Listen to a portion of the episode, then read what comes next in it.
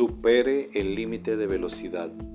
La vía de la respuesta. Este capítulo le va a cruzar un umbral importante. Las tres primeras vías tratarán de solucionar originales. Las tres siguientes tratan de la acción valerosa. Al escuchar, explorar e innovar, una sincroniza su pensamiento y planifica sus movimientos de acuerdo con las nuevas reglas.